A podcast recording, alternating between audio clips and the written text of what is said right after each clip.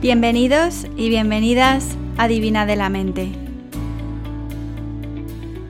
Este podcast está pensado para ayudarte a transformar tu vida en extraordinaria y a conseguir lo que te propongas. Episodio 102. Vuelvo a estar de vacaciones y por tanto de vuelta al podcast. Tengo muchas ganas de compartir cosas que he aprendido en este semestre del máster, segundo semestre que acabo de terminar y próximos planes de vida que tengo, que incluyen eh, llevar a cabo voluntariado, hacer una reedición del curso de llamas y ni llamas que llevamos a cabo en el 2021. Ahora os contaré un poquito más de esto. Y bueno, pues ponernos al día. Acabo de terminar mi primer año de máster y ahora tengo vacaciones de verano hasta finales de febrero. Un montón de tiempo que tengo pensado aprovechar para muchas cosas. Lo primero, para retomar un poquito de actividad social y sobre todo para estar con mi niña, porque este segundo semestre ha sido agotador, no os podéis imaginar. He tenido prácticas a tiempo completo y además dos asignaturas que han requerido muchas horas de estudio y de trabajo. Pero también tengo ganas de hacer en estos meses voluntariado, porque me he inscrito en una organización de Brisbane que está financiada por el gobierno, que ofrece programas de mentoría gratuitas a personas vulnerables eh, desde adolescentes o jóvenes que están pasando por problemas, eh, personas que están a punto de salir de la cárcel y quieren retomar las riendas de su vida, o que han estado en paro durante mucho tiempo, o mujeres víctimas de violencia doméstica, personas hospitalizadas durante periodos extensos, en fin, Em, me parece muy interesante y en mi caso voy a hacer em, mentoría a jóvenes entre 18 y 24 años que em, están pasando por diversos problemas y también a chicos y chicas de un instituto de la ciudad que también tienen dificultades variadas. La verdad es que es un programa muy bien estructurado de 4 a 8 semanas de duración dependiendo del grupo con el que se trabaja y esta organización proporciona instructores que van a centros, a los institutos, a la cárcel, al hospital, junto con los mentores voluntarios. Los instructores explican cada semana al grupo el contenido de lo que se va a ver, ponen vídeos, ofrecen lecturas y luego los mentores voluntarios como yo trabajamos individualmente con una persona durante todo el programa. Hacemos los ejercicios que se asignan durante ese tiempo. Em, son ejercicios un poco como el programa Transforma tu vida en extraordinaria. ¿eh? Se trata de descubrir los valores de cada persona, cuáles son sus prioridades, sus personas de referencia, eh, enseñarles a mirar dentro de sí mismos, marcarse objetivos, planes de acción, superación de obstáculos y me hace mucha ilusión volver a este trabajo de mentoría porque, bueno, es como el coaching, solo que tengo que ceñirme a un programa mm, establecido. Yo en mis sesiones de coaching fluía eh, según me parecía, según em, la persona que tuviera delante, no lo que ella necesitara. Pero este no era mi plan inicial. Cuando me matriculé en el máster, mi idea era pasar las vacaciones de Navidad y bueno, las vacaciones de verano de aquí en España. Y así mi hermana y mis tíos, primos, amigas pudieran conocer a Sol por primera vez. Pero resulta que mi hermana sale de cuentas estas navidades. Los que hayáis escuchado este podcast eh, anteriormente sabréis lo malo que lo pasó el año pasado cuando perdió a los gemelos que esperaba una semana antes de que mi hija naciera y fue un drama terrible en mi familia. Pero afortunadamente se recuperó físicamente y sobre todo anímicamente, dentro de lo que es recuperable cuando has pasado por un aborto. Pero bueno, eh, quiso volver a intentarlo, le hicieron otra transferencia de otro embrión y prendió. Lo que pasa es que ella vive en Francia y entonces mis padres van a marcharse allí para cuidar de ella y de mi sobrina y si Sol y yo vamos sería un lío para todo el mundo. Nos tendríamos que quedar las dos en un hotel con el frío que hace en enero en Francia y me da miedo que se me ponga mala con el tema de los seguros médicos en el extranjero y, y sobre todo dar más que hacer a todo el mundo. Así que he decidido que iremos en junio durante nuestras vacaciones de invierno de aquí y bueno, podré estar menos tiempo, pero a cambio tendremos calorcito. Así que bueno, un cambio de planes, que por una parte me da pena, obviamente, pero por otra me hace ilusión ponerme de nuevo a todo esto, a retomar mis lecturas, a compartirlas y ofrecer algo bonito para la familia de Divina de la Mente. Y lo que me apetece es reeditar el curso de llamas y ni llamas que ofrecí en el 2021, porque esta época del año es propicia para parar, pensar, ver qué nos ha servido este año, qué nos ha ayudado y qué necesitamos cambiar de cara al que viene y organizarnos. En este caso siguiendo los principios del yoga, los llamas y ni que a mí me parecen muy útiles y que en esencia buscan conducirnos a la autorrealización de cada uno. En este curso eh, hay contenido teórico que será el mismo, pero también voy a añadir algunas prácticas nuevas a Teachable y también voy a ofrecer un encuentro virtual de tres horas el domingo 21 de enero con un contenido que va a ser un poquito diferente a lo que vimos en el 2021 porque yo soy otra persona también. El precio va a ser el mismo de entonces, 35 euros más impuestos aplicables en tu país. Y os podéis inscribir a este curso por separado o también como parte de un bundle junto con el curso Crea tu propia sadhana o práctica espiritual que ofrece Beatriz Castro, dentro también de Divina de la Mente. Bea es profe de yoga y también ofreció este curso hace un año y pico. Y durante todo este tiempo las dos hemos seguido en contacto hace poco hablando de cómo nuestra práctica de yoga ha cambiado por circunstancias de la vida, en mi caso desde que tuve a Sol y en el suyo por mm, cambios personales y profesionales, decidimos que era un buen momento para reeditar ambos cursos. Las dos coincidimos plenamente en que la práctica de yoga o la práctica espiritual de cada uno debe estar absolutamente adaptada a las circunstancias de la vida en cada momento. A veces nos empeñamos en mantener unos rituales y una disciplina que nos oprime más que nos libera.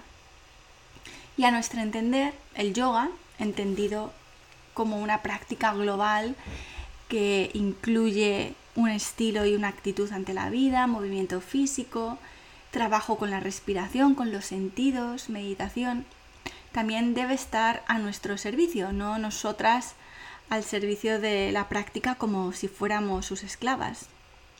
Entonces vea me planteó volver a ofrecer su propio curso, pero incluyendo aspectos nuevos que recojan su evolución personal en su práctica, en respuesta a la evolución de su vida.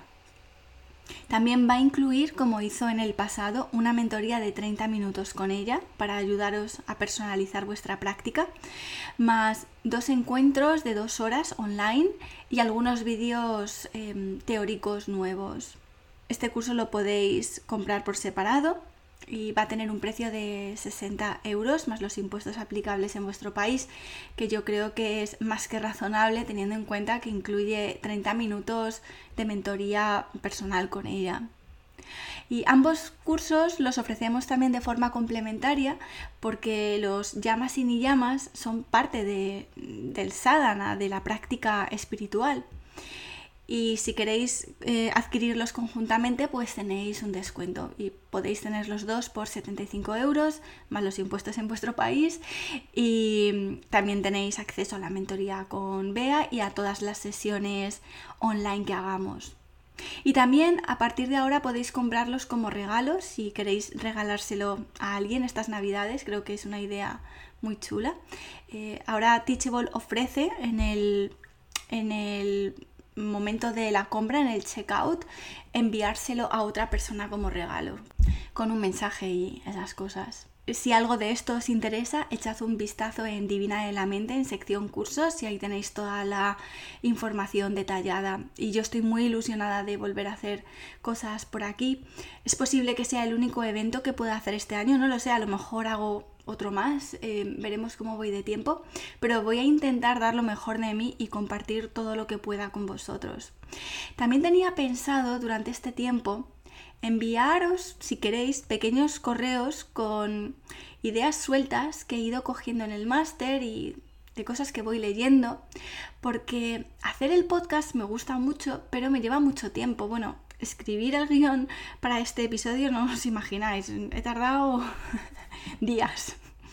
Y en, red, en redes sociales tampoco estoy muy activa, como a lo mejor habéis, habéis visto. No me gusta estar demasiado tiempo en el teléfono por sol, no, no quiero que, que me asocie a estar todo el día colgada del teléfono y además que cuando estoy con ella es que se me olvida.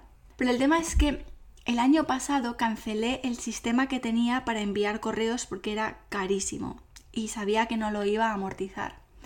Sin embargo, Teachable, que es la herramienta que yo utilizo mm, para subir los cursos, Adivina de la Mente, permite contactar con las personas que estáis inscritas en, algún curso, aunque sea en el gratuito de mm, meditaciones para cada día de la semana. Y puedo mandaros correos por ahí.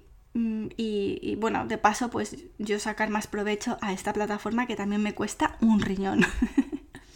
Entonces, si queréis recibir notas tipo newsletter o más cortitas pero más frecuentes, podéis eh, hacerlo, pero para ello eh, tenéis que tener activado el sistema de notificaciones en Teachable. Para ello vais a vuestro perfil, le dais a editar perfil y ahí puedes marcar eh, recibir notificaciones de divina de la mente. Yo no doy la vara ni mando cosas por mandar, solo cuando tengo algo interesante que contar, creo que a estas alturas ya lo sabréis y siempre podéis desuscribiros o, o como se diga. Así que bueno, esto un poco en cuanto a cursos de Divina de la Mente, pero mm, a nivel personal, y ahora os cuento también cosillas que he aprendido, pues estoy muy bien con mi niña. Ella sigue yendo a la guardería tres días a la semana y el resto la tengo conmigo ya dice algunas palabras. Empezó diciendo hola y adiós, pero como nadie la respondía, ahora lo dice en inglés. y desde hace poco ha empezado a decir sin parar su primera palabra, que es banana, después de papá y mamá. Esa es su primera palabra oficial. Se pone loca de contenta cada vez que ve un plátano. y nada, empezó a andar hace un mes y yo a correr detrás de ella porque solo sabe frenar contra las paredes y me recuerda a mí cuando me apunté a clases de patinaje sobre hielo con, Jeff en Michigan. Eh, me apunté a clases semanales durante tres meses que no me sirvieron más que para estamparme de una pared a otra como un dibujo animado. Solo sabía moverme en línea recta de una pared contra otra. Y así es como anda mi hija y me recuerda a mí. Bueno, también tengo pensado hacer otro episodio de este podcast en unas semanas contándoos más cosas sobre cómo medito ahora, cómo me organizo y si os interesa eh, me lo podéis decir y me pondré a ello. Y hoy también quería compartir algunas cosillas que he aprendido en este segundo semestre del máster de trabajo social. Una de las asignaturas que he tenido se llamaba práctica crítica y ética en organizaciones y me ha gustado muchísimo.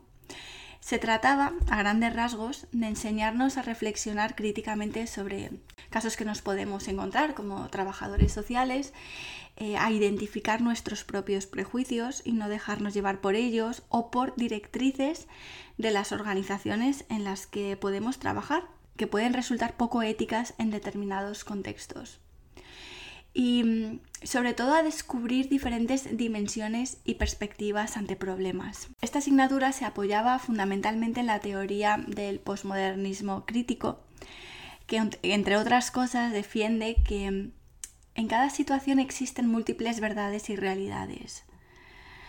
Dicen que la realidad está siempre fragmentada, no hay verdades universales y por tanto la verdad es lo que cada uno de nosotros construimos. Entonces, cuando nos enfrentamos a un caso, a una situación, construimos una verdad que está basada en nuestros condicionamientos, en nuestros prejuicios, en ideas preconcebidas que traemos. Y como trabajadores sociales así intentamos ayudar. A veces haciendo más daño que otra cosa. Em, por lo menos en Australia los trabajadores sociales tienen una historia muy negra porque contribuyeron a, mm, bueno, a perpetuar el, colonialismo, a mm, sacar eh, niños de mm, sus familias de origen aborigen, en fin. Em, y esta asignatura lo que buscaba era eh, activar en, nosotros, en los estudiantes, el pensamiento crítico, el no hacer las cosas por hacer o porque es lo que se nos manda, sino ser mm, trabajadores y ciudadanos con una ética que se imponga ante las injusticias. Y el trabajo más importante que tuvimos que hacer para esta asignatura fue buscar una situación eh, que nos había incomodado o donde no sabíamos cómo responder, un dilema desorientador que habíamos vivido durante las prácticas, identificar qué discursos, em, qué ideas estaban operando en nuestro subconsciente, en esa visión de la situación que nos tenía frustrados, ¿no? y eh, conceptualizaciones binarias de la realidad, pues ver las cosas en blanco o negro, sin escala de grises, descubrir lo que te estás dejando de lado, aplicar diferentes teorías y filosofías para enfocar la situación desde otro ángulo y darle otro significado. Y todo esto con el objetivo de aprender y crecer como persona y como profesional. La situación que yo escogí sucedió durante mis prácticas de este semestre pasado yo hice prácticas en la misma universidad, que es lo que pedí, eh, con la catedrática de la facultad, haciendo un trabajo de investigación del que luego os contaré un poquillo. Y dentro de este grupo de investigación éramos cuatro estudiantes junto a la profesora. Había una chica que se definía como neurodivergente. Con el tiempo, esta chica demostró lo inteligente que es, pero su forma de expresarse digamos que no era muy directa o concisa, se iba muchísimo por las ramas. Y en una de estas, mi profesora nos pidió que mandáramos un escrito al gobierno como representantes de la universidad para intentar cambiar las condiciones de prácticas no remuneradas que en Australia están haciendo que muchos estudiantes abandonen los estudios y los que no, que caigan en la pobreza. Bueno, pues yo propuse una estructura para hacer este escrito entre las cuatro y una división de tareas. Claro, yo me he dado cuenta de que aunque siempre me digo que soy una persona que está en las nubes, que se anda mucho por las ramas, me he dado cuenta de que en la práctica soy bastante pragmática, demasiado. Por falta de tiempo y por costumbre, creo que voy a piñón fijo, a resolver rápido. Y esto tiene consecuencias. Esta chica, por ejemplo, no veía eh, el trabajar con una estructura determinada. Quería más bien que el escrito fluyera, tenía ideas que a mi modo de ver eran muy buenas, pero también a mi modo de ver eran un poco ambiguas. Y yo me frustraba porque, por un lado, no quería imponer mi forma de ver la situación, pero no veía una alternativa. Tenía la impresión de que es que así no llegábamos, no se nos iba de plazo el, el escrito. Y lo interesante de la reflexión crítica, de lo que teníamos que hacer para esta asignatura, no es determinar quién tiene razón o por qué yo tengo razón o la tiene ella, porque ella tiene la suya, yo la mía, mi profesora la suya y las otras chicas pues otra diferente. Lo interesante y por lo que te evalúan es por la forma en la que te retas a verte y a ver la situación de otra manera, para desenterrar todas las ideas preconcebidas que tienes y generar otras nuevas. Y esto era algo que quería compartir por aquí porque me parece un punto interesante sobre el que pensar. Ante un dilema con otra persona, en vez de mm, ir a buscar quién tiene razón, intentar desenterrar perspectivas nuevas, identificar cuáles son nuestras ideas preconcebidas y ver la situación desde ángulos diferentes que se te habían pasado desapercibidos. Entonces, de mi exploración con este proceso, me di cuenta de lo condicionada que estoy a trabajar en términos de productividad y eficiencia. Mismamente, en este podcast tengo episodios que tratan sobre esto en ahorrar tiempo. Incluso la misma división del trabajo en partes tiene esa finalidad, acabar antes, que cada cual se haga responsable de una parte, responsabilidad individual, por encima de la solidaridad colectiva. Y estos son discursos para hacer más y más en menos tiempo o con los menos recursos posibles, que provienen de una concepción de la sociedad actual que, bueno, es capitalista. Y no es que esté mal o que esté bien, porque eso es también una concepción binaria de la vida. Pero con este condicionamiento, yo en mi caso, me di cuenta de que estaba infravalorando otras formas de pensar que, entre comillas, no son tan productivas o de hacer, porque se oponen a, a estos paradigmas. Entonces, mi trabajo consistía en desenmascararme, en mm, poner mis mierdas, entre comillas, encima de la mesa, mis ideologías conscientes o inconscientes, eh, ponerlas bajo escrutinio y buscar otras nuevas o al menos ser consciente de cómo operan en mí y las consecuencias que eso tiene. Descubrí la forma opresiva, sobre todo para mí misma en la que a veces trabajo, cierta incoherencia entre mis valores y mis acciones en este sentido, eh, el condicionamiento em, de conceptos de productividad y eficiencia que sobre todo salen a relucir cuando estoy bajo presión por la falta de tiempo, mm, porque me da la sensación de que no llego a todo y entonces pues voy eh, eh, como un rodillo pasando por encima de quien sea y no sé si a lo mejor a ti te pasa algo parecido. Yo también estoy muy influida por el hecho de haber trabajado por mi cuenta durante tantos años, donde yo me lo guiso, yo me lo como. Eh, trabajar en el sector financiero.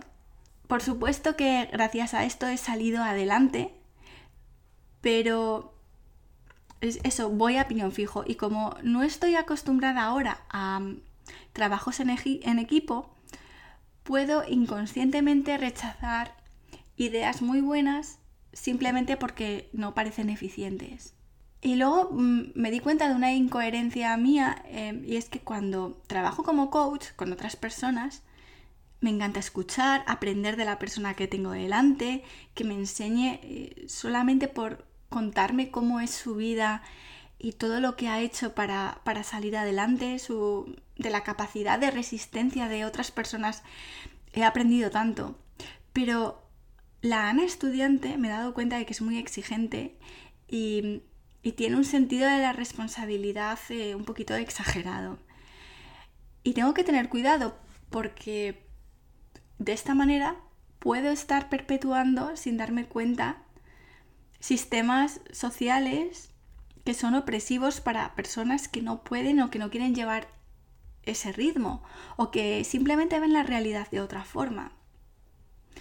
Es interesante observar cómo bajo la idea de sentido común a veces se ocultan prácticas generalizadas que son opresivas para algunas personas. Al fin y al cabo es sentido común que cuando trabajas en equipo estructuras el trabajo, divides las tareas, luego se junta todo y cada uno se responsabiliza de lo que le toca. Y una vez más, esto no es que esté mal ni que sea incorrecto, pero estoy asumiendo implícitamente que mis compañeras piensan igual que yo o ven la realidad igual que yo. Y para mí esto fue una llamada de atención muy grande y más sabiendo que voy a trabajar con personas especialmente vulnerables. Fue un recordatorio muy importante de que no puedo hacer asunciones de ningún tipo. Y lo revelador es que habiendo trabajado como coach y durante tantos años en el mundo de la meditación, todavía se me escapan sin querer estos detalles. Porque, por eso, porque parecen insignificantes, como dividir un trabajo en equipo, o porque cuando vas bajo presión y, a toda mecha, porque no llegas a todo, pues no te paras a pensar. Pero a otra persona pueden hacerla sentir diferente o hacerla de menos. Y por eso me está gustando tanto estudiar trabajo social. Me parece complementario a lo que aprendí cuando me formé en coaching y en PNL. En el coaching ponemos énfasis en el individuo, en cómo está interpretando y creando su realidad, que bueno, como veis en esta asignatura también hemos hecho algo parecido, y en buscar posibilidades de acción que existen en su día a día. Pero el coaching es un nivel micro, lo que hace el individuo en su esfera de control inmediata. Y ahora lo que estoy estudiando es a nivel macro, cómo el individuo es producto de su entorno. Las huellas que la sociedad, la cultura, la historia, la familia a la que pertenecemos dejan cada uno de nosotros, influyendo en nuestra percepción y nuestra acción. Cómo las estructuras sociales en las que nos movemos nos afectan y cómo, y cómo nuestros actos individuales reflejan una forma de concebir la sociedad y una política que aceptamos. Ahora en, en trabajo social se trata de ver al individuo desde una macrovisión, sobre todo para contribuir al cambio, a la justicia social, interrogando de dónde vienen nuestras creencias, qué discursos operan en nosotros sin que nos demos cuenta, en qué estamos participando sin ser del todo conscientes y, decidir si esto sirve o no o si podemos poner un granito de arena para cambiar algo. Y aunque el cambio sea el darme cuenta. Esta invitación a parar, a reflexionar y criticar de dónde viene lo que estamos tan acostumbrados a hacer y qué intereses sirven, si están alineados con tus valores o no, eh, nos evita el actuar por inercia y puede ser nuestro activismo personal. Y también para este trabajo teníamos que reflexionar sobre cómo vamos a resistir la tentación de pensar de esta forma en el futuro, que tiene que cambiar en nosotros para resistir la fuerza de la inercia, a buscar pequeños actos de resistencia en el día a día y revelarnos a pequeña escala.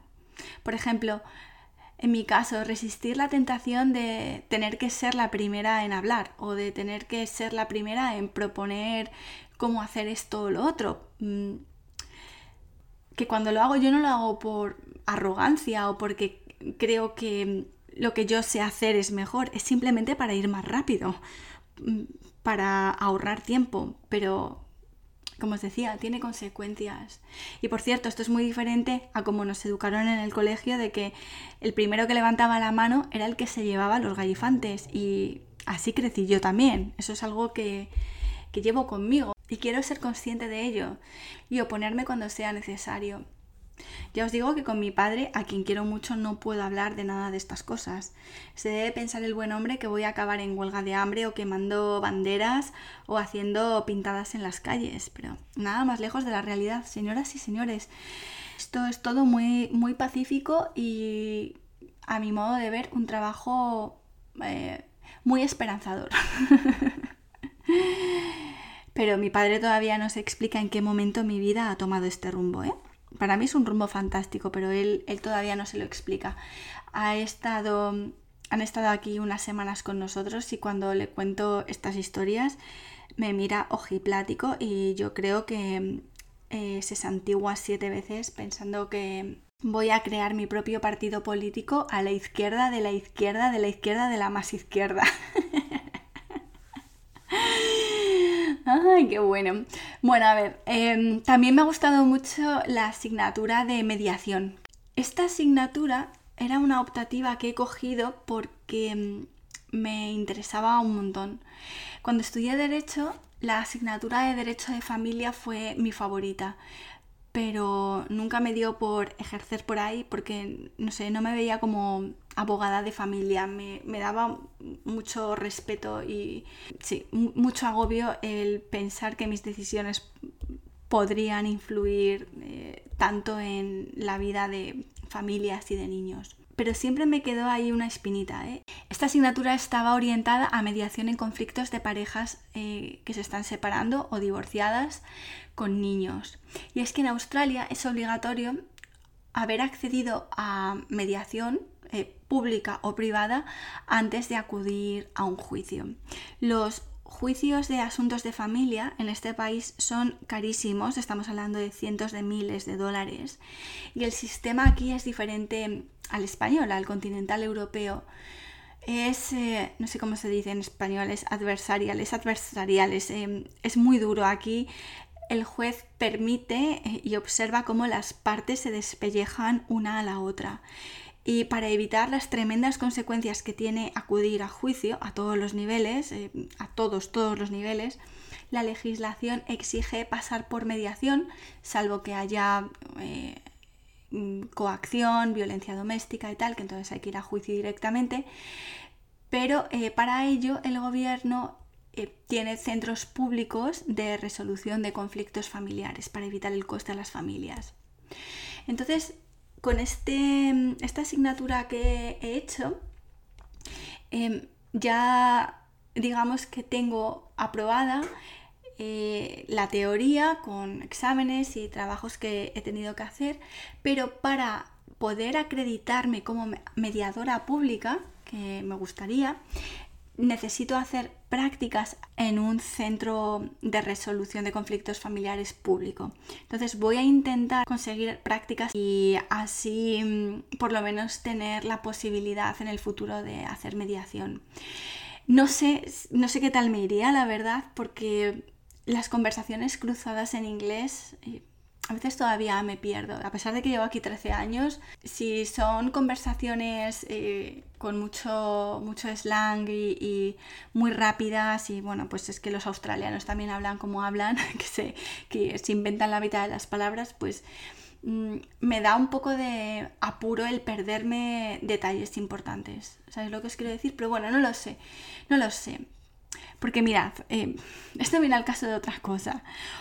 Otra reflexión que tenía apuntada es que cuando yo me inscribí en el máster, tuve mucha inseguridad al principio sobre si iba a ser capaz de compaginar el cuidado del sol con los estudios, hacer trabajos académicos en inglés, porque yo nunca estudié fuera de España, ni hice Erasmus, ni nada de eso.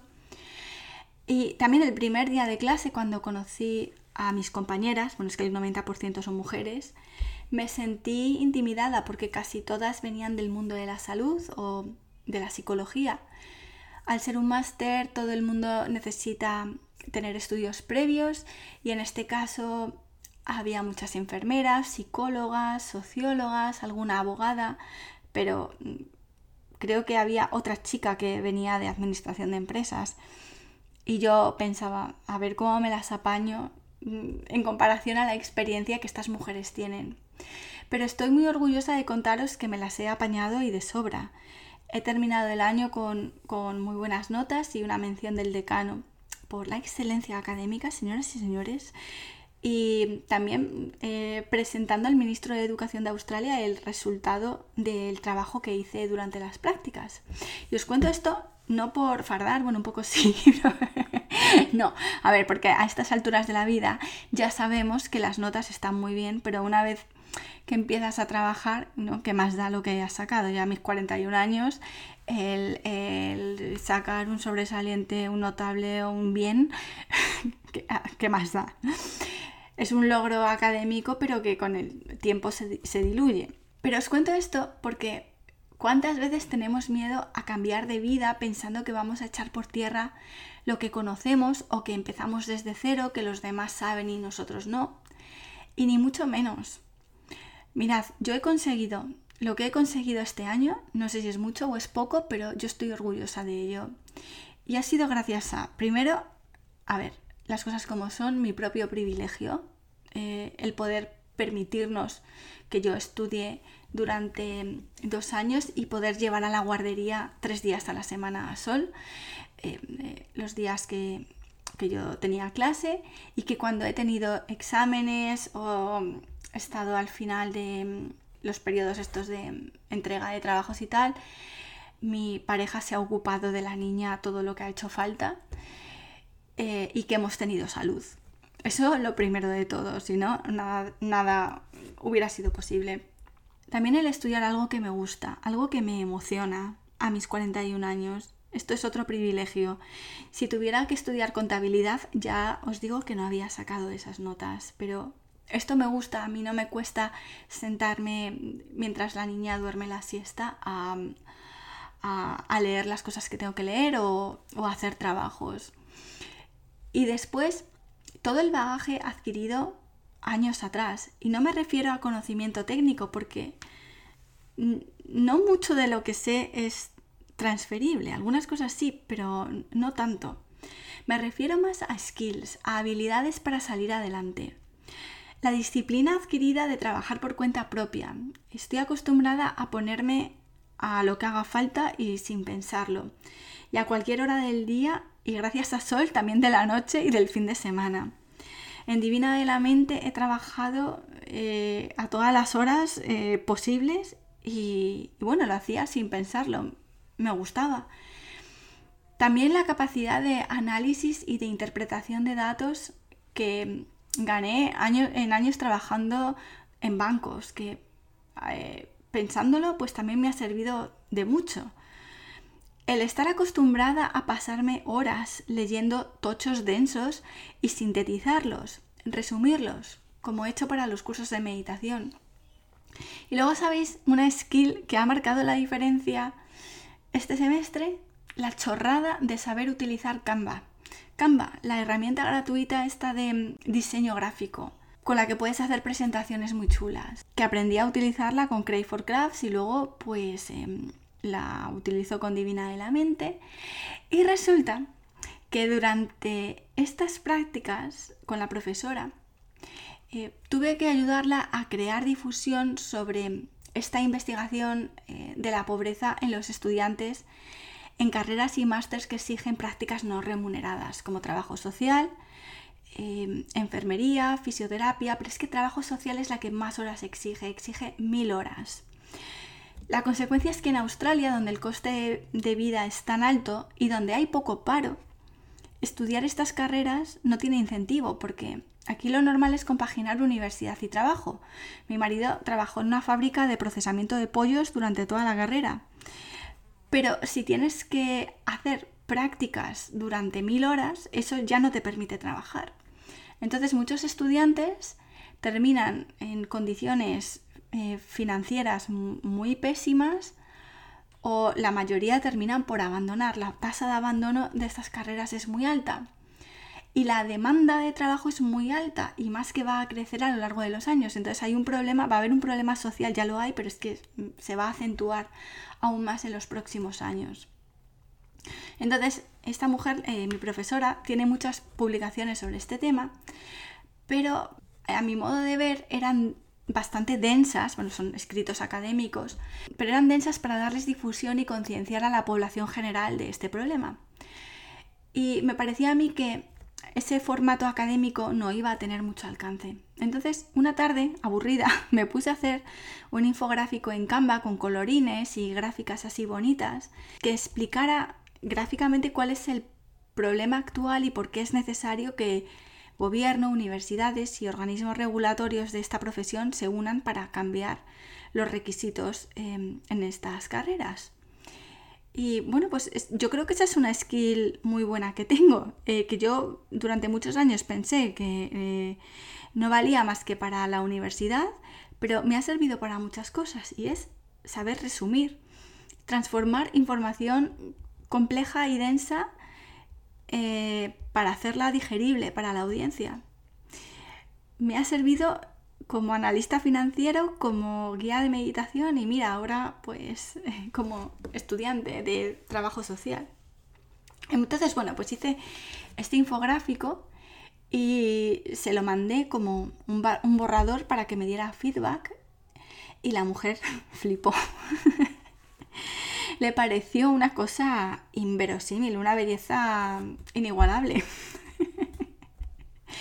entre tú y yo, para mí era un poquito churro, sobre todo aquel, era un draft que le mandé, pero, pero bueno, eh, a la mujer le emocionó y se lo mandó a sus colegas de otras universidades, ella tiene bastante influencia aquí en, en otras, eh, en otras facultades y tal, y bueno, al Consejo de Universidades de Australia, al Sindicato Nacional de Servicios Sociales, y se hizo viral mi infográfico, lo que oyes, lo que oyes. Bueno, nos reunimos con los representantes de los sindicatos para explicarlo en profundidad y, les gustó mucho y entonces nos pidieron que lo presentáramos en una mesa redonda eh, al ministro de Educación en Sydney.